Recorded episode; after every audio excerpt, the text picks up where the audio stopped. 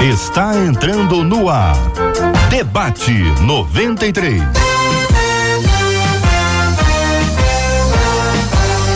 Realização 93 FM. Um oferecimento Pleno News. Notícias de verdade. Apresentação J.R. Vargas. Alô, meu irmão. Alô, minha irmã. Aqui fala J.R. Vargas, estamos de volta, minha gente. Começando aqui mais uma super edição do nosso debate 93 de hoje, nesta segunda-feira. Que a bênção do Senhor repouse sobre a sua vida, sua casa, sua família, sobre todos os seus, em nome de Jesus. No debate 93 de hoje, o pastor Ailton Desideri. Bom dia, pastor. Bom dia, JR, Marcela, amigos, irmãos debatedores, ouvintes. Prazer poder estar aqui com vocês. Pastora Alexandra Passoni, seja bem-vinda ao debate 93 de hoje. Bom dia, pastora. Obrigada, bom dia, a paz do Senhor, J.R. Vargas, Marcela, aos ouvintes da 93 FM os pastores abençoados presentes aqui. Pastor Carlos Pedro conosco no debate 93. Bom dia, pastor. Bom dia, meu querido Jota. Bom dia a toda essa equipe maravilhosa da rádio. Bom dia aos nossos ouvintes. E fica aqui o meu desejo de que esse ano seja maravilhoso. Sul do Brasil, vamos encontrar com o pastor Paulo Real. Alô, pastor Paulo, bom dia. Alô, bom dia a todos. É uma alegria estar com vocês de novo. Que seja um debate abençoado e frutífero. Deus abençoe a todos. Que assim seja, minha gente, que assim seja. Nós estamos juntos no debate 93 de hoje, em 93,3 no FM no Rio de Janeiro transmitindo o debate 93 pelo nosso site rádio93.com.br. Você pode acompanhar 93 também aqui pelo aplicativo app da 93 FM. O debate está no ar também nas redes sociais. Atenção você que nos acompanha pelo Facebook, o perfil da 93 no Facebook é Rádio 93.3 FM. Rádio 93.3 FM. Estamos também no YouTube 93 FM Gospel, 93 FM Gospel, tudo com imagens, né? Para você conhecer aqui os nossos debatedores, interagir com a gente pelo nosso chat aqui, tanto do Face quanto do YouTube. Também participa com a gente pelo nosso WhatsApp 2196803 8319 2196803 8319. Você pode encontrar com a gente também nas plataformas de podcast, por exemplo, o Spotify o Deezer. É só procurar Debate 93 lá e a gente também vai se encontrar. Marcela, bom dia. Bom dia, JR. Bom dia aos nossos queridos debatedores. A, desejando a vocês, nossos ouvintes, uma semana de paz ao lado do nosso Deus e com a gente aqui no Debate 93, porque a turma já vem chegando, JR, no Facebook. A Valéria já escreveu. Tô indo fazer o almoço e assistindo vocês, é claro, pelo Facebook, lá no nosso canal no YouTube. A turma já está na expectativa, porque a Suzana disse: "Eu tô ansiosa para assistir". A Sofia disse: "Eu tô aguardando". A Valéria Lima perguntou: "Vai começar?" Já começou, gente. Lá no nosso WhatsApp, todo mundo ligado também, no nosso Instagram, que aliás, no Instagram você dá a sua opinião no programa de hoje e também por lá você participa para levar para casa uma linda camisa da RC Camisas, as camisas com dizeres diferenciados aí, você pode usar e ainda evangelizar através do uso dessas camisas. Participa com a gente lá no nosso perfil, arroba rádio 93FM. Você já vai ver a postagem do Debate 93 e diz: Eu quero essa linda camisa. No final do programa eu trago o resultado. Conquistou meu coração. 93. Uma de nossas queridas ouvintes está dizendo o seguinte: olha, fiquei doente e confesso que eu esperava receber carinho e atenção dos irmãos da minha igreja.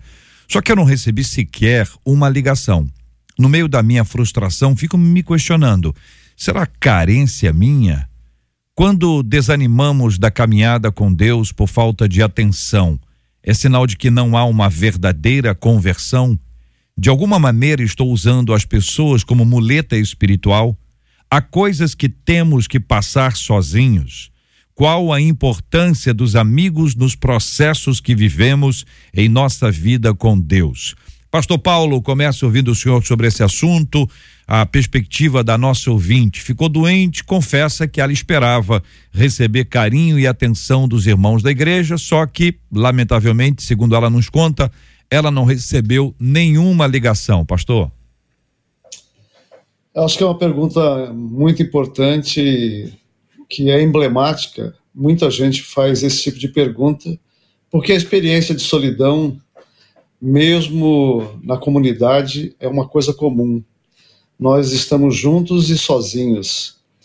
E eu vou me deter a responder a primeira parte da pergunta, é, quando ela questiona sobre receber carinho, se isso é realmente carência, se ela é convertida ou não. Eu gostaria de dizer para essa irmã e para os ouvintes que se encontram em situação semelhante, que a necessidade de relacionamento, de atenção e de afeto é universal.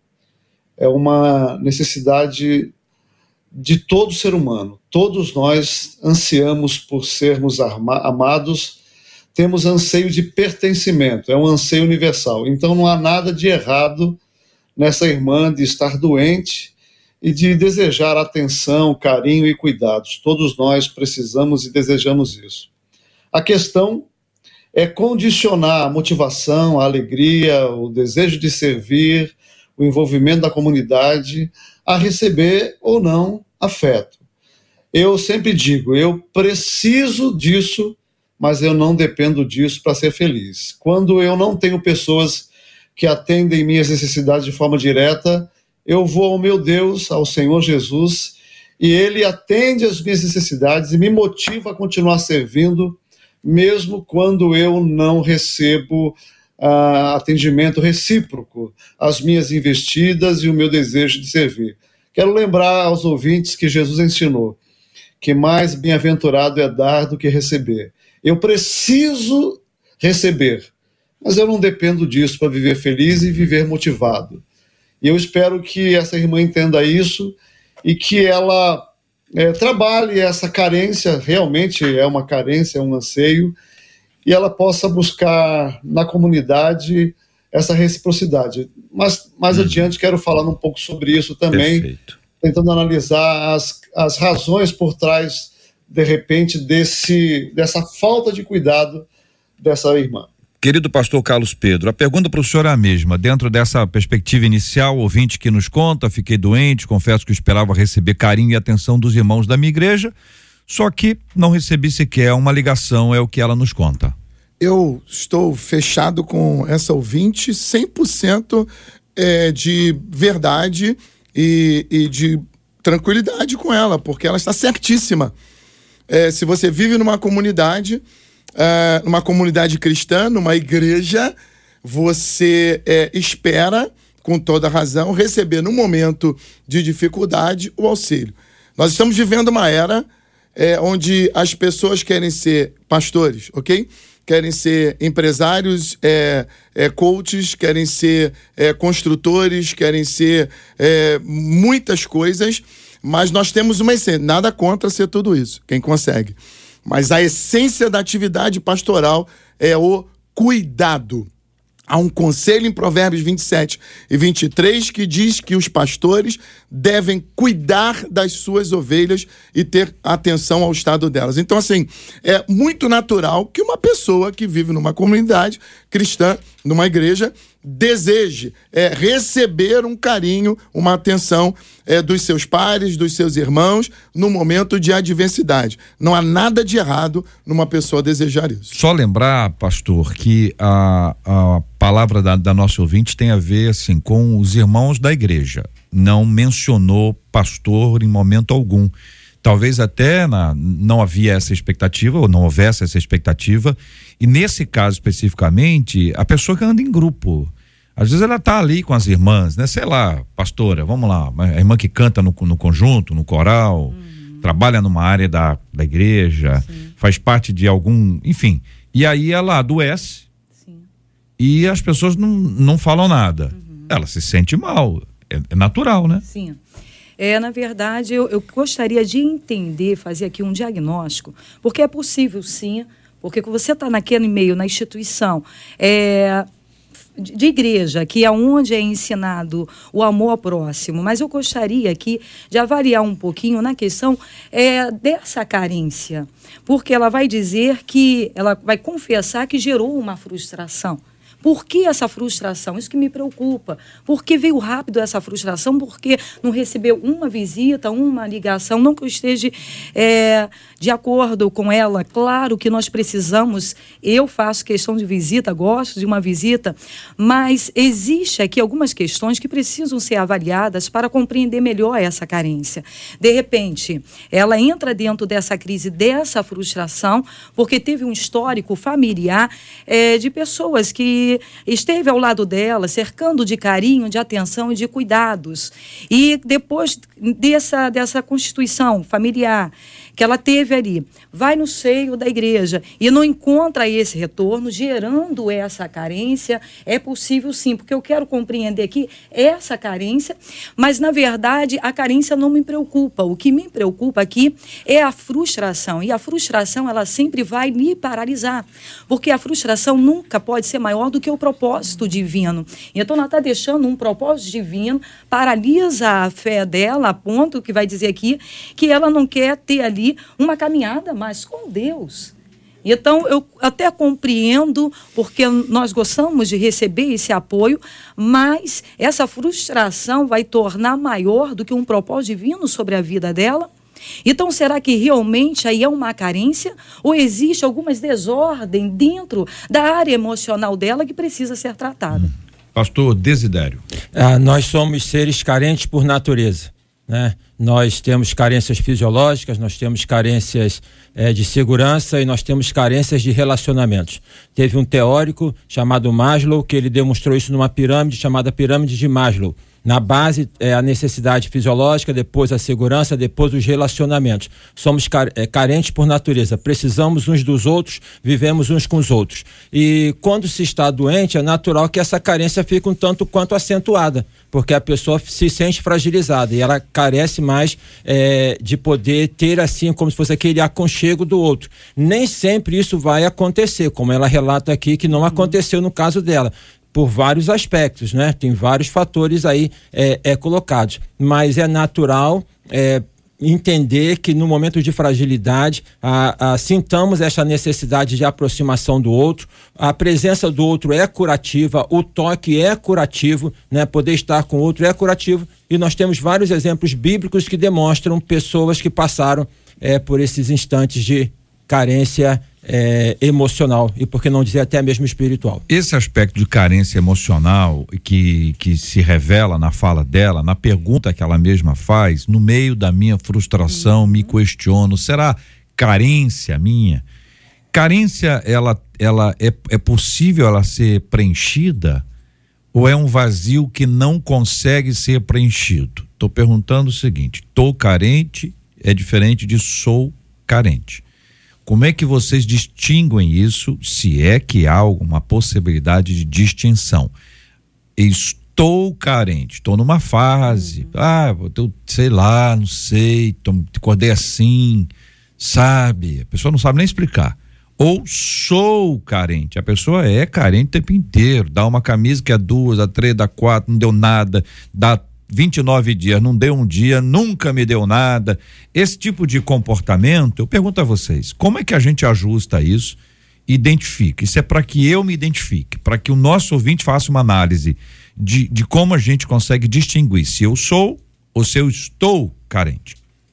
Pois não, queridos debatedores, fique à vontade. É, o processo do autoconhecimento, ele, ele deveria ser é, obrigatório para todos nós é, se autoconhecer é uma necessidade do ser humano também. Quando eu me conheço, quando eu me entendo, quando eu sei onde eu sou mais forte, onde eu sou mais frágil, aí eu vou entender que algumas pessoas são mais frágeis, mais suscetíveis de determinados tipos de comportamentos, carências e tudo mais. Alguns são mais carentes do que outros. E a gente até criou uma, um, um, uma, uma frasezinha, a gente criou uma forma de tratar. Esses caras são do mimimi, bababá, é a galera do mimimi.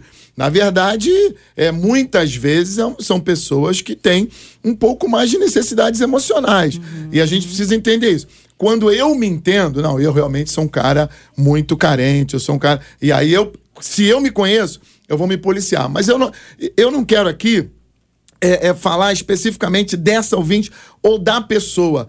E eu, eu gostaria muito de focar nessa necessidade nossa enquanto igreja, pelo menos enquanto igreja, porque a família também tem esse papel de cuidar das pessoas, de dar essa atenção mínima, mínima. A igreja, ela cresce, mas ela precisa crescer grande e pequena. A necessidade, você falou até dos pequenos grupos, é do coral, do conjunto, papapá. Pode ser que essa pessoa não frequente nenhum desses é, grupos pequenos da igreja, porque normalmente nesses pequenos grupos acontece esse acompanhamento.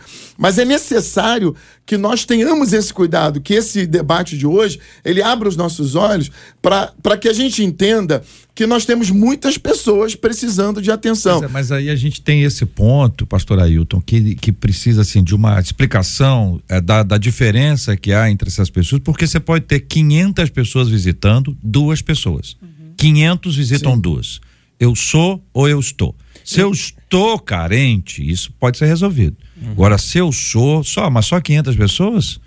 Não, podia ter vindo mil. Isso é um absurdo. Uhum. Entendeu? É isso que eu estou falando assim. Existe uma, uma perspectiva de ser insaciável. É, é, é impossível. É um saco vazio, assim, um saco e a é, necessidade, furado, né? A necessidade de ter a esposa do pastor. A esposa do pastor é a prioridade. Você pode colocar ali uma líder é, do círculo de oração, você pode colocar é, o ministério de visita da sua igreja, você tem toda uma estrutura para acompanhar aquela mulher, ajudar na sua batalha emocional ou espiritual, porém ela vai querer a visita. Claro que o pastor, a esposa do pastor, eles estão para isso, mas eles não vão ter de fazer essas 500 visitas a essa pessoa sempre. Eles vão lá, abraçam, eles vão representar a igreja, vão dizer: Nós estamos aqui.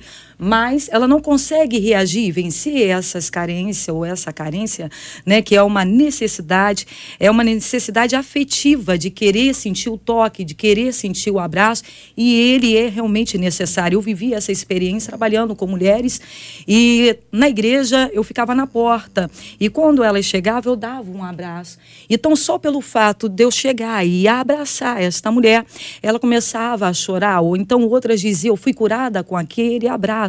Então, a necessidade é grande mesmo afetiva. Porém, é essa dificuldade que precisa gerar essa reação. Vence a sua carência para que você seja o um impacto dentro da sua geração, dentro da sua casa. E o maior desafio hoje é tomar o posicionamento para vencer, porque vencer dá trabalho. Então, eu diria o seguinte, JR, que somos carentes e alguns são mais carentes, né, é, do que é, assim que que dá uma necessidade maior. Mas todos somos carentes. Na doença tem uma necessidade de essa carência aumenta. Alguns por fatores é, é, que vem da infância, da história, tem mais carências e vão buscar mais isso nas outras pessoas. Outros não necessariamente. Querem ver só uma coisa? É, o próprio Senhor Jesus Cristo, quando estava na cruz, ele demonstrou, então podemos dizer assim, uma certa carência. Deus meu, Deus meu, por que me desamparaste? Estou aqui sozinho. Tá? E uma pessoa que está doente falou: estou aqui sozinho, ninguém dá atenção para mim. É uma certa naturalidade disso. Agora, tem pessoas que elas têm uma relação de muita dependência do outro, muita carência. Aí é, aplica-se o ditado: nem tanto ao mar, nem tanto à terra. Nós somos carentes, mas essa demanda do outro aí é realmente algo assim sintomático e preocupante. Pastor Paulo, sua visão, querido. Eu faço a observação e aproveitando a diferenciação que você fez a respeito de estar carente e ser carente. Como eu disse, todo ser humano tem necessidade de relacionamento. Mas eu acho que é diferente essa ideia de carência.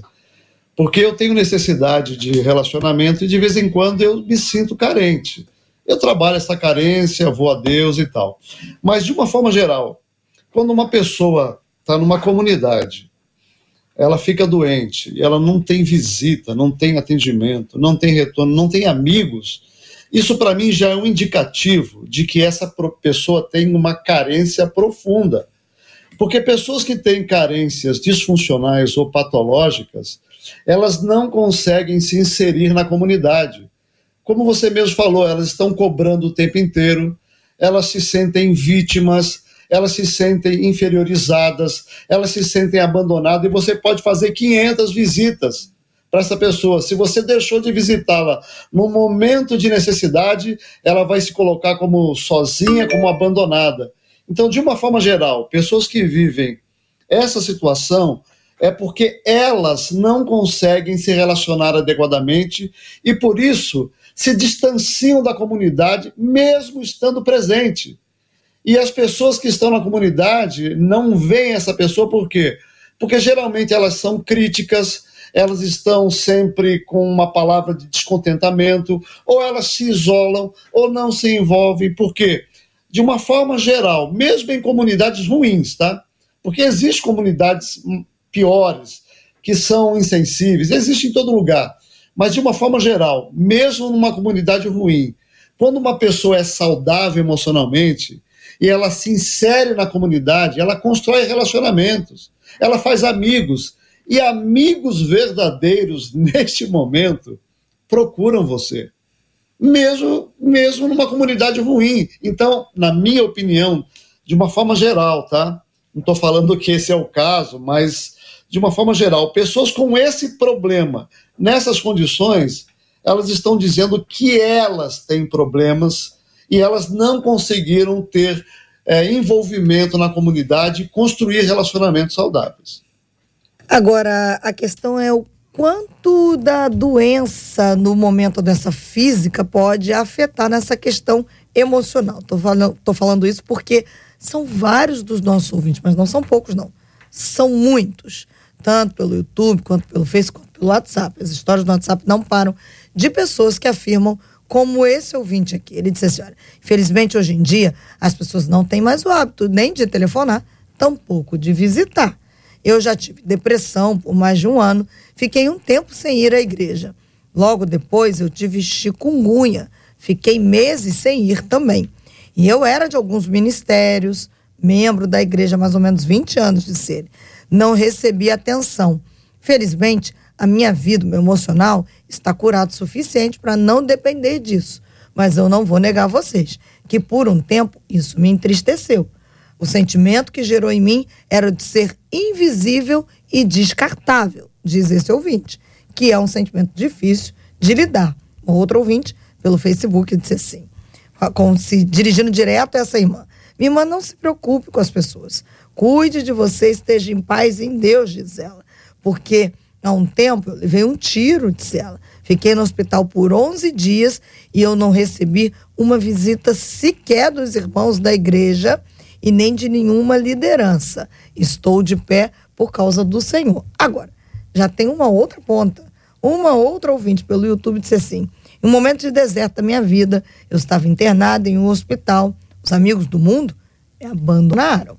Mas a mocidade da igreja me levou a palavra de salvação e ali no hospital eu conhecia Jesus. Conta essa ouvinte, a Joyce, ali no YouTube. Muito bem, quero agradecer o carinho dos nossos ouvintes compartilhando conosco. Um privilégio muito grande ter vocês que trazem as suas experiências pessoais, participam conosco. Muito obrigado a você que está nos acompanhando pelo Face, pelo YouTube. Deixa aí logo o seu like ah, curta a nossa transmissão, compartilhe, é muito importante que você assim faça. Tá acompanhando, tá assistindo, tá vendo a gente? Deixa logo aí o like, curta. Vamos multiplicar isso com a bênção de Deus em nome de Jesus. Meus irmãos, vamos lá, queridos e amados preciosos debatedores. A pessoa está doendo, levou um tiro. Todo mundo sabe. Todo mundo sabe. E ninguém vai. Ok? Vamos partir desse princípio aqui. Todo mundo sabe. E ninguém vai eh, tem um problema aí de organização, né? De estruturação disso, enfim, eh, para que isso aconteça de forma tranquila. Tá claro isso aí. Agora existem pessoas que estão eh, enfermas por algum motivo e não compartilham o motivo. Então as pessoas não sabem. Hoje, hoje em dia, é diferente de antigamente. Antigamente, na época do pastor Carlos Pedro, as pessoas ficavam na igreja anos e anos Hoje muita gente migra. A pessoa falta muito à igreja, a gente falta muito à igreja. Então as pessoas acabam, as pessoas da própria igreja não sabem, as pessoas estão tá na igreja ou não estão tá na igreja, tá, deve estar tá de férias, viajou, foi para não sei onde. Não estou justificando, não, só estou dizendo que isso é um outro quadro que é também uma realidade. Mas existem pessoas que não falam, que ah, esperam que o outro adivinhe. Temos um problema relacionado a isso. Tanto aquela pessoa que todo mundo sabe, como aquela pessoa que ninguém sabe. E ainda tem aquela pessoa seguinte, olha, pode vir A, B ou C, não resolveu. Se fulano não estiver aqui, em geral é o líder, ou a líder não estiver aqui, a visita não foi feita. Então existe uma série de variantes aí que envolvem a questão. O fato é, nós temos uma pessoa que está enferma e precisa de ajuda. Como é que isso vai ser feito? Depende de cada um e depende das informações. Jota, eu já estive doente. Fiquei seis meses sem poder sair de casa. Então, assim, é, é para mim é muito fácil identificar a, assim, a frustração, a dor, sei lá, esse sentimento dessa pessoa, porque é muito ruim, cara, ficar doente. É muito ruim ficar isolado, é muito ruim ficar impotente, é, é muito difícil. Então você já tem todas as coisas é, conspirando contra você, assim, é, de, de todos os lados. Se você não recebe carinho de ninguém, é, e, e, eu espero que pelo menos a família esteja ali, mas se você não recebe carinho de mais ninguém, isso vai, isso vai ser muito ruim. Na experiência pastoral, a gente tem exatamente o que você falou. É, muita gente que, quando eu vou abordar, meu irmão, você tá sumido, cara. Tem 15 dias que. Pastor, me deixa, eu tô bem. O cara fica chateado porque a gente abordou, ele ligou para saber. Meu irmão, pô, não te vi dois domingos já. Mas, pastor, por que, que você tá. Eu tô bem, pô. Tipo assim, me deixa. Uma vez eu, eu questionei, fui abordar uma irmã e ela falou assim: Pastor, me deixa. Eu sirvo a Deus do meu jeito. Em casa, na minha, eu sou tipo uma crente autônoma. Não preciso que o senhor se preocupe comigo. Eu ouvi isso. Então é muito ruim. Mas, por outro lado, é dever nosso. Porque se nós somos pastores, somos líderes, é, é dever básico nosso cuidar das pessoas. Jesus fez isso e nos ensinou a fazer. Então é dever cuidar. É, nós precisamos, pelo menos uma visita, um, uma ligação, pelo menos tem que ter um mecanismo né, nessa comunidade, tem que ter algum tipo de controle, tem que ter alguma coisa para a gente. É, é, quando essa, uma pessoa extremamente carente, uhum. é, for reclamar, fala assim, meu irmão, mas pelo menos uhum. é, o fulano foi lá, né, a, a ciclana foi lá. Ah, mas eu queria o 01, porque isso, tem isso, é, né? Tem, não, tem, pra mim só vale o é, 01. Tem isso mesmo. Pô, irmão, mas, mas tem o líder do seu grupo. Você sabe quem que é a melhor pessoa para ajudar a resolver isso? Quem passou pelo negócio. A pessoa que falou, tô 20 dias aqui, tô internado, passei por isso e tal, não sei o quê. A pessoa, olha, que quem quer ajudar, é pode apresentar, olha, eu queria dar uma opinião, queria fazer uma proposta, é até isso. quero me, me, me oferecer. É que isso é interessante, pastor Ailton, quando a gente pensa, pensa no seguinte, uma pessoa que visita, uma pessoa que visita, um visitador, vamos botar essa palavra, um visitador, quando está doente, você acha que ele vai deixar de receber visita? Então, é difícil, né? E o contrário. É. Quem não visita, nunca visitou ninguém. Não visita ninguém. A pessoa está uhum. doente, está pendurado na, na ponte, está não sei o que, não visita ninguém. Aí precisou de visita, exige visita. Uhum. Não estou dizendo que não tenha que receber, mas eu estou querendo colocar esses dois lados uhum. do tipo de posicionamento que a gente tem. A gente não visita ninguém, mas quando está doente quer ser visitado. É, tem, tem... E o visitado, o, o visitador, esse outro lado, se o visitador vai ser visitado. Ok. Então, tem algumas coisas que eu gostaria de considerar. É, Jó foi um homem de muitos amigos. Tinha muitos amigos. Quando ele ficou doente, quantos desses amigos vieram visitá-lo? Isso é uma questão. Vieram três. Os três amigos que vieram fizeram na primeira parte que era certo, ficaram empaticamente com ele. Então não adianta tão somente fazer uma construção de visita, tem que ter uma construção que seja espiritual, emocional, não é uma coisa burocrática para poder marcar como se fosse uma visita do SUS que eu marquei, eu fui lá. Tem que ter uma, uma questão de uma empatia. Esses três tiveram no primeiro momento e, no, e depois eles embolaram os pés com as mãos porque começaram a fazer a, a, acusação frente ao sofrimento de Jó. Que aí mostra uma outra coisa. A pessoa que se propõe a fazer uma visita, a depender da visita, será que ela está em condições? Então algumas pessoas não se apresentam porque elas não se sentem em condições uma pessoa que perdeu um ente querido e tem uma outra que está lá vivendo luto, ela não se sente em condições. Agora, que que acontece? O pastor é, é, coloca aqui sobre a questão do uma função prioritária do pastor de tudo. Eu acho que a gente carece de ter uma rede de atendimento.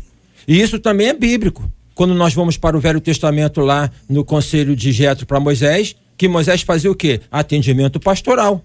E ele estava se esgotando e não estava atendendo o povo. Então, prepara a gente para fazer isso. E quando nós vamos para o Novo Testamento, até quando o irmão falou que Jesus fazia isso, Jesus fez isso com 12 para que os doze pudessem fazer isso com outras pessoas. E quando vamos no livro de Atos, o que, que nós observamos? Os apóstolos constituindo aqueles que poderiam fazer. Então, acho que a gente carece, talvez, na igreja, de uma certa, um preparo, de uma rede de atendimento certo? Onde nós possamos realmente assim ter uma ação é, é, em que ela tem um planejamento, em que ela tem uma estrutura, mas que não seja somente fazer por fazer, tem uma empatia. A visita a, a um doente, por vezes, não é para poder chegar lá e às vezes nem assim é, é, poder chegar e ficar falando, é poder chegar e ficar ao lado dele, entendeu? Então tem que ter uma questão empática. Eu acho que carece isso na igreja e penso também que o mundo conspira contra isso, porque cada vez mais o mundo está individualista farinha pouco, meu pirão primeiro. Então acho que a gente precisa desconstruir isso como? À luz do evangelho, porque o evangelho é humanizado. Uhum. Agora, existem hum, é, circunstâncias na nossa vida, desertos na nossa vida, que nós precisamos passar sozinhos. Existe essa pedagogia divina ao querer nos ensinar ou ao nos ensinar alguma coisa num momento como esse, onde nós só temos a Ele onde nós não recebemos a visita humana, o apoio humano, exatamente como um plano de Deus para que a gente possa estar é, é, diretamente na presença dele? Isso é uma pergunta que eu faço aos meus queridos de, de, debatedores, que foi a pergunta que fez a nossa ouvinte. Há coisas que temos que passar sozinhos? 93, 93. Para você que está acompanhando o debate 93, lembre-se que hoje, se você for lá ao nosso perfil no Instagram, você vai ver lá a publicação do debate 93, arroba rádio 93 FM. Você concorre a uma linda camisa da RC Camisas. Escreve lá, eu quero essa camisa. Daqui a pouquinho eu trago o resultado. 11 horas e 34 minutos aqui na 93, minha gente. É segunda-feira, nós estamos começando uma linda semana, dia 8 de janeiro, pela graça de Deus, privilégio ter você com a gente aqui na 93, com a gente no Debate 93. Conquistou meu coração. 93.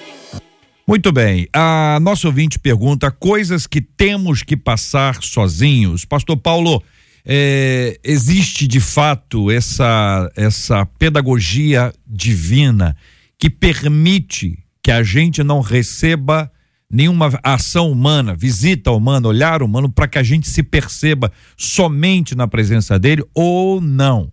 Deus, eh, em todos os momentos, continua a usar as pessoas para que a gente não tenha esse tipo de impressão. Bom, eu vou colocar aqui a minha opinião. É, antes de responder, eu queria dizer o seguinte: que é, qualquer estrutura, qualquer rede de apoio, ela é importante, mas eu acredito que exista uma questão anterior a essa. Porque se você colocar é, qualquer coisa boa numa estrutura ruim, a, toda a estrutura vai ruir. Então, você pode colocar a rede de apoio numa comunidade que não sabe como se relacionar, ela vai, a comunidade vai ruir. Então, eu entendo que o, nós precisamos ensinar a comunidade a construir relacionamentos de qualidade significativos. Por quê? Todo relacionamento é fadado ao fracasso por causa da condição humana. Nós temos dois casamentos. Universalmente, 50% dos casamentos acabam. Crentes, não crentes. As, as, as, as comunidades universais estão em conflitos. Nós nunca tivemos um período num mundo sem guerras. Nunca. Durante toda a história. Sempre houve guerras em vários lugares todos os relacionamentos estão fadados ao fracasso e destruição. Uh, não existe nenhuma comunidade que não sofreu problemas de divisão, conflitos. Ou seja, nós precisamos aprender a, a nos relacionarmos. Nós somos seres eh, de egos absolutos que tendem ao egoísmo, que tendem a buscar satisfação pessoal, e só pela graça de Deus a gente consegue vencer esse tipo de coisas. As comunidades precisam enfrentar o pecado e o egoísmo, que é a base do ser humano e é a base aonde todo mundo se relaciona.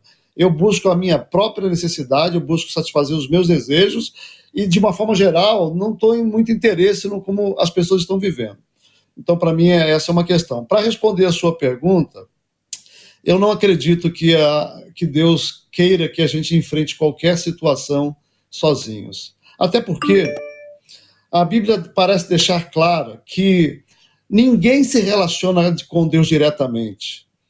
É, de uma forma misteriosa, é, Deus ele se relaciona conosco através do Espírito e através das pessoas. Jesus falou lá no sermão final que quando nós atendêssemos alguém, um necessitado, era para ele que nós estávamos fazendo. Quando Paulo estava perseguindo a igreja, Jesus disse: Por que tu me persegues? E João diz: Você diz que ama a Deus que não vê, mas não ama o seu irmão quem vê, você não ama nenhum dos dois. Por quê? Porque nós servimos a Deus servindo as pessoas. Nós nos relacionamos com Deus, nos relacionando com as pessoas. Então, a minha relação com Deus é mediada pelo Espírito, a minha relação com Deus é mediada pelas pessoas. Eu me relaciono com Deus, me relacionando com as pessoas. Esse é o fundamento. Ninguém pode dizer que conhece a Deus e ama a Deus se não está vivendo, buscando profundo relacionamento com o outro. Nas Escrituras, o outro é de uma forma misteriosa e enigmática Deus para mim e eu sou Deus para o outro, dessa forma misteriosa. E pessoas que estão sozinhas é porque a comunidade deixou de ser esse instrumento que ensina as pessoas a encontrar Deus no relacionamento com o outro. E isso é terrível, porque a gente acha que é mais fácil se relacionar com o outro do que com Deus. É mentira. É tão difícil me relacionar com Deus quanto com o outro, porque o outro revela Deus para mim. E se eu estou numa comunidade onde Deus é revelado nas pessoas, eu acho que eu vou ter mais facilidade com essa, com essa comunidade. É mentira. Eu vou ter mais dificuldade. Por quê? Porque eu tenho muita dificuldade de me relacionar com qualquer pessoa que não seja eu mesmo. Aliás, eu tenho inclusive dificuldade de me relacionar comigo mesmo. Quanto mais com a pessoa. Há, uma necessidade bíblica de nós nos relacionarmos. Sabe por quê? Porque o outro, além de ser uma referência de Deus para mim, ele também coloca resistência ao meu ego absoluto. Sem relacionamento, eu me torno um demônio. No relacionamento com o outro, meu ego é quebrado. Por quê? Porque o outro é diferente de mim, ele tem alteridade, como Deus tem alteridade. Então, na minha opinião, não há como a gente viver problemas sozinhos. Deus colocou a comunidade para nos ajudar a passar todas as situações na vida. Agora, é possível que você viva sozinho e tenha conflitos? Claro que é. Exatamente por quê? Como os relacionamentos são difíceis, truncados e problemáticos, e o ser humano é individualista, pode ser que eu precise de alguém num momento difícil, mas esse alguém está distante de mim por minha causa ou por causa do outro. Vocês concordam, queridos? eu entendo a Bíblia como um relato assim histórico, né, claro, divinamente inspirado e muito didático. Então vamos ao Velho Testamento e também ao Novo Testamento. O deserto, geograficamente, está muito presente no Velho Testamento. Então Moisés foi levado para ser criado no Egito, toma conhecimento da história dele, mata o, o egípcio e vai para o deserto, ok? É, Deus fala para Abraão antes de Moisés para poder sair caminhar pelo deserto. Tá? É, Davi vai para a caverna de Adulão no deserto. É, Elias caminha para o deserto e vai para uma caverna. Então o deserto está muito presente no Velho Testamento e didaticamente no Novo também, certo? Mas mais no Velho. E didaticamente deserto eu entendo como sendo uma uma uma uma oportunidade em que cada um de nós deveria cultivar de poder estar a sós.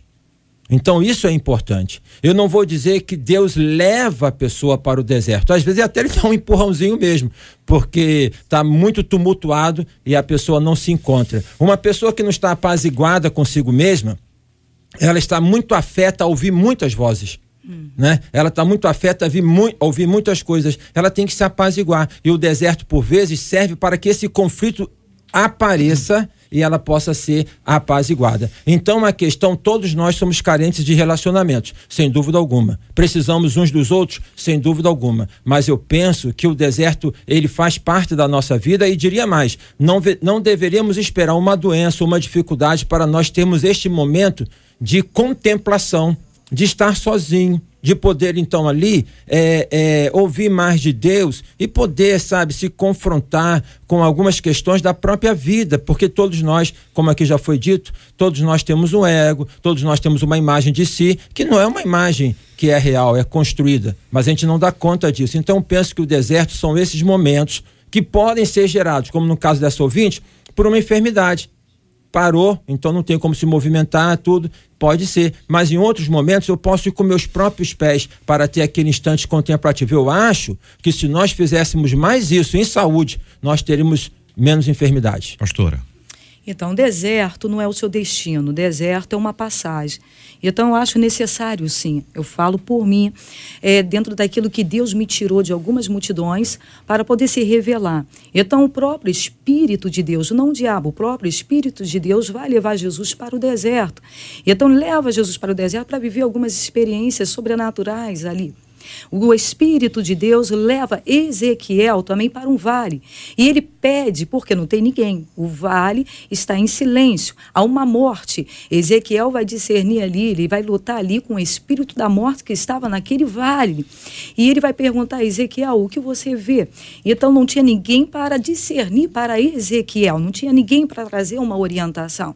Mas com a ajuda do Espírito de Deus, ele consegue discernir e dizer: tem aqui um vale de ossos secos. Disseste muito bem. Então agora você vai ser profeta. Então ele teve condição de liberar verdadeira profecia, a profecia certa para trazer vida onde estava morto. Então tem áreas em nossas vidas que são necessárias. Nós estarmos eh, sendo isolados para poder enxergar que de repente pessoas que estão ao seu lado estão dizendo assim, não, segue aqui, estão alimentando a sua carência. E o Senhor está dizendo, vou colocá-la num vale, vou colocá-la num deserto. E aí ela vai enxergar, ela vai discernir a verdadeira guerra espiritual para que ela possa sair daí como uma profeta, uma mulher forjada, um homem forjado, para que não tenha essa dependência. O que eu vejo hoje, a guerra é, que nós estamos perdendo, vamos dizer assim, dentro das nossas igrejas, não é perder. A igreja está para cuidar. O Senhor Jesus falou: deixai vir a mim. O Senhor não rejeitou a ninguém. Mas eu vejo que a igreja está perdendo muito tempo alimentando essa carência, cuidando dessa carência. E o Senhor nos chamou para gerar. O Senhor nos chamou, Isaías 61 vai dizer que ele nos ungiu para pôr em liberdade. Ou seja, se tem uma unção sobre a tua vida, você já está livre é, de, dessas carências e outras dificuldades. Você vai ter resistência pelo poder da unção para neutralizar essa carência que somos propensos. Sim, de senti-la. Mas a unção de Deus, ela despedaça esse jugo e ela te torna tão apta e tão fortalecida que essa unção vai entrar em lugares assolados e destruídos. Aonde? Aonde o pai não entra, aonde o pastor não entra, aonde a líder do ciclo de oração não entra, aonde a sua mulher não vai entrar, mas a unção de Deus vai entrar e vai trazer cura para esse coração que está tão carente e essa unção vai completar a tua vida. Então, deserto, não tenha medo. Não é o teu destino, mas é uma passagem necessária para for- forjar você na grande obra que o céu estabeleceu sobre a sua vida. Eu entendo bem quando o pastor Paulo fala é, dos relacionamentos e, e que nós fomos criados para o relacionamento. E eu também entendo que o, o reino de Deus é um reino de relacionamentos, a importância de você estar inserido num grupo. É, nós já falamos aqui, muitas vezes a gente se isola e quer viver sozinho, a parte dos grupos, a parte dos pequenos grupos, a parte dos grupos de relacionamentos. Às vezes a gente tem dificuldade de se relacionar e quando a gente se vê sozinho, quando se vê com um problema, com uma enfermidade, a gente vai reclamar exatamente é, daquilo que nós deveríamos ter cultivado. O reino de Deus é um reino de relacionamentos. Mas a pastora falou sobre um momento em que o Espírito Santo pega Jesus e leva ele para o deserto. A regra é o relacionamento. A regra é estarmos juntos. A regra é vivermos em comunidade. A regra é vivermos a comunhão e a igreja é a comunhão, a eclésia é a comunhão, é a reunião, é o ajuntamento. Mas tem momentos da vida, e isso aqui é uma exceção, Tem momentos da vida que o próprio Deus vai te deixar sozinho para te testar. É claro, esse é um momento específico, esse é um momento é, é, num certo grau da vida, num certo momento da existência, mas há sim, há sim, uma situação ou outra, cada um vai viver isso pelo menos uma vez na vida, em que o próprio Deus vai te levar para um lugar onde os amigos não vão chegar, É onde a ajuda humana não vai chegar, e aí ele mesmo vai te sustentar, Glória ele mesmo vai mandar o corvo, ele mesmo Glória vai trazer ajuda para você. Marcela Bastos e os nossos ouvintes, o que, que estão dizendo? O nosso, o nosso ouvinte amado. No Instagram, a Raquel disse assim: Eu acho que existem momentos, sim, em que a gente precisa passar sozinho por determinadas coisas. Mas também existem momentos que a gente precisa de mãos amigas ao nosso lado para nos ajudar. Ne- ne- nessas fases difíceis que diz ela que são pontuais. Agora, muita gente ainda trazendo, de fato, suas dores, suas histórias, porque foram deixados, porque foram abandonados, mas também tem gente trazendo suas histórias de alegria. Uma delas diz pra gente aqui pelo WhatsApp: tenho uma gratidão imensa pela minha igreja querida. Nós temos um grupo da igreja que consegue se revezar entre si, perguntando a todos nós como caminha, quais são os nossos pedidos de oração, como vai a nossa vida. Ela disse assim: Eu vou dar um exemplo. O meu filho sofreu um acidente de moto, a igreja toda se mobilizou em oração pelo meu filho. Digo a vocês, fiquei com o coração grato e constrangido por receber tanto amor. Me contou essa ouvinte aqui pelo WhatsApp. Faz toda a diferença, né, gente? O amor faz diferença. Movimentação, manifestação de carinho, de respeito, de amor.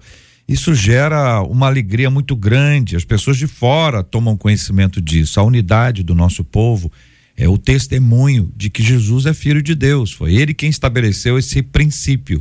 E a unidade na oração, na intercessão, na comunhão, no relacionamento, tudo isso muito importante. Mas eu quero reafirmar a vocês que eh, um pouco daquilo que vocês compartilharam conosco hoje aqui, vocês que estão aqui à mesa, o, o mundo está muito diferente, as pessoas estão muito egoístas. Ah, o índice de pessoas que não oferecem nada e exigem tudo, sabe? É como aquele adolescente que você pergunta para eles o que, que você espera para uma menina.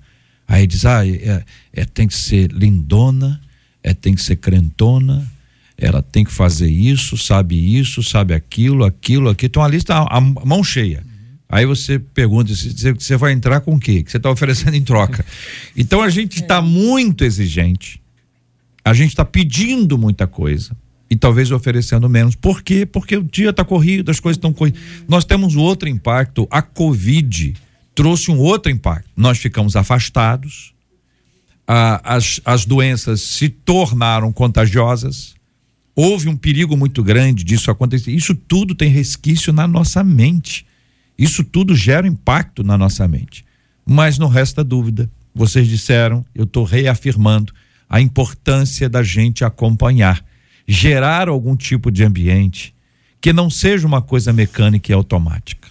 Porque quando você é só um número, quando alguém te manda uma mensagem como um número, a gente sente a diferença. Mas existem também pessoas difíceis. Pessoas difíceis. Que elas não querem uma mensagem, elas querem uma ligação. Elas não querem uma ligação, elas querem uma presença. Elas não querem uma presença, elas querem a presença. E elas não querem a presença, eles querem, eles querem as presenças. Então você tem um movimento de insatisfação humana que também é um retrato desse tempo. Por outro lado, a gente tem que dar um jeito. E acho que a melhor forma da gente trabalhar esse assunto hoje aqui, depois de ouvir tanto, é orando.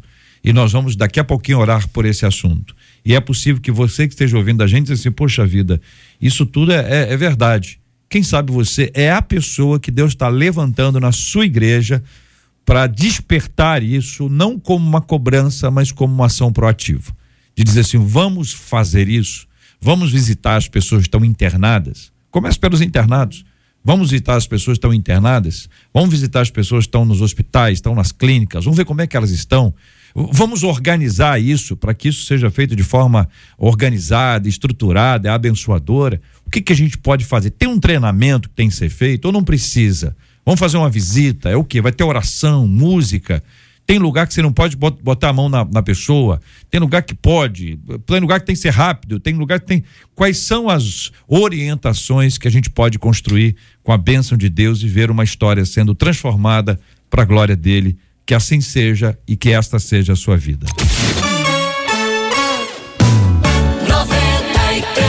Ouvinte compartilhando com a gente o seguinte: olha, ouço muito a afirmação de que aqueles que não chegam a Jesus por amor, chegam através da dor. Inclusive, já ouvi testemunhos de pessoas que não queriam servir a Deus, então ficaram doentes, sofreram acidentes e, por fim, disseram que tudo era plano de Deus. Ô, gente, Deus é capaz de adoecer ou fazer alguém sofrer só para poder salvar ou curar? Sendo assim, temos que orar para que o sofrimento chegue na vida das pessoas, para que elas tenham experiências com Deus. Como entender os planos do Senhor? É o que pergunta uma de nossas queridas ouvintes. Esses e outros assuntos estarão amanhã, se Deus quiser, a partir das 11 horas da manhã, em mais uma super edição do nosso Debate 93. Muito obrigado aqui aos nossos queridos debatedores, Pastor Ailton Desidério. Muito obrigado, meu irmão. É um prazer, JR, poder estar aqui é, com vocês, com os ouvintes e dar uma participação, uma colaboração, como hoje aqui com os nossos irmãos e amigos na mesa. Muito obrigado, querido pastor Carlos Pedro. Deus abençoe sempre, pastor. Alegria, privilégio de estar aqui e que Deus possa abençoar a cada um dos nossos ouvintes. Eu só deixo um lembrete para você: seja amigo de alguém, cuide de uma pessoa pelo menos. Comece isso. Amém? Deus te abençoe. Um ótimo ano. Pastor Paulo Real, muito obrigado, querido. É um prazer estar com vocês e eu também deixo para você ouvinte o seguinte: a, a igreja é a resposta de Cristo para as nossas necessidades. E o caminho para viver numa comunidade de forma apropriada é um coração quebrantado. Quebrante seu coração diante de Deus. Muito bem. Querida pastora Alexandra, muito obrigado pela presença da querida irmã pastora Alexandra Passoni. Obrigada, foi uma experiência incrível poder estar aqui com vocês, foi uma honra poder participar.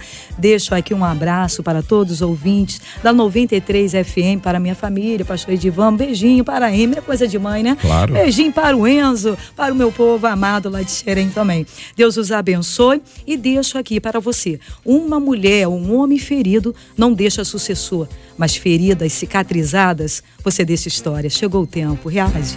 Muito bem. Marcela Bastos. Pelo Facebook, a Lúcia disse assim: Eu estava acompanhando pelo rádio e aí precisei entrar no Facebook para dizer a vocês que na época que eu perdi o meu filho, os meus irmãos e o meu pastor foram fundamentais para que eu pudesse passar por essa dor tão grande. Ah, se não fosse a igreja, disse a Lúcia compartilhando com a gente aqui no Facebook. E aí lá no YouTube, o Elcio Velasco disse assim: Você já deu gostei no debate de hoje? Tem muita gente dizendo do quanto o debate hoje está ajudando, o quanto é importante. E aí o Elcio, quando diz: Você já deu like, já deu gostei, o que que isso gera, gente? Isso faz com que a plataforma entenda esse vídeo como relevante. E a partir dessa visão, a própria plataforma entrega esse vídeo para mais pessoas. Daí uma maneira da gente ajudar e evangelizar e alcançar vidas que certamente serão abençoadas da mesma maneira que você foi abençoado através dos nossos debatedores no debate de Eu hoje. agradeço muito ao Elcio porque ele participa sempre e traz a lembrança dos nossos ouvintes sempre essa importância. Eu agradeço muito, já conheci o Elcio, foi uma alegria, uma honra muito grande. Sou muito grato, Elcio, pela sua vida e por todo esse seu apoio para encorajar os nossos ouvintes a curtirem a transmissão do debate 93. E quem tá felizona aí é a Jaqueline Xavier, ela que tem o arroba jaqueline.xavier.792. Ela entrou lá no nosso Instagram, participou dizendo: Eu quero essa camisa linda da RC Camisas. E aí, Jaqueline, ó, é sua a partir de amanhã, cinco dias úteis para passar aqui na rádio, Rua Senador Haroldo de Oliveira, 211. Camisa é sua. Vamos orar juntos, minha gente. Vamos colocar diante de Deus os nossos temas, os nossos assuntos. Pastor Ailton Desidere, vamos lembrar, por gentileza, pastor, das pessoas que não foram visitadas e o que, que elas podem fazer com isso. A gente já ouviu tantas histórias de pessoas que passaram por lutas e tornaram essas lutas uma bandeira. Fizeram da dificuldade um propósito.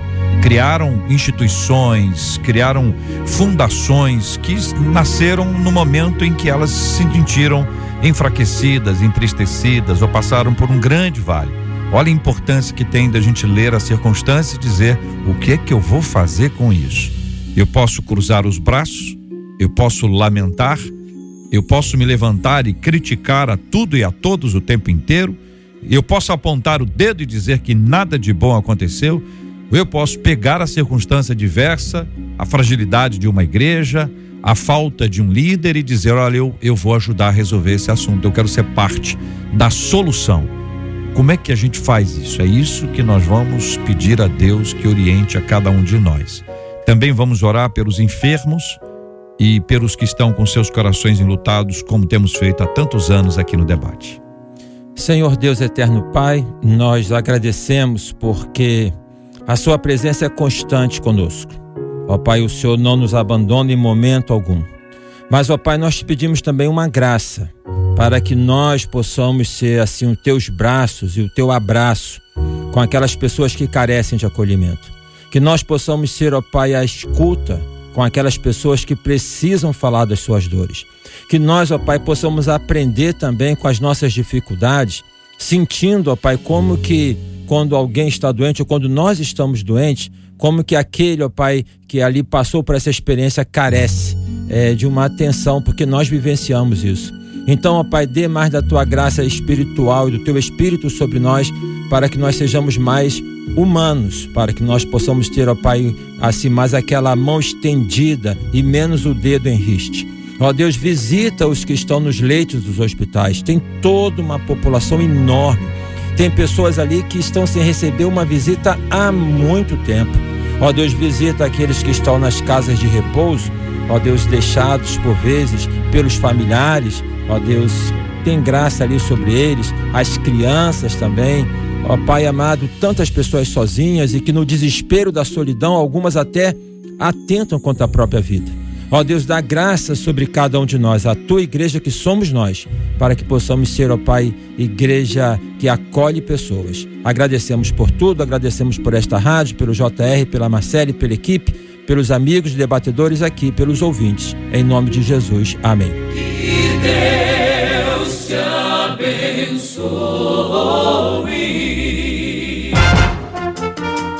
Você acabou de ouvir Debate 93.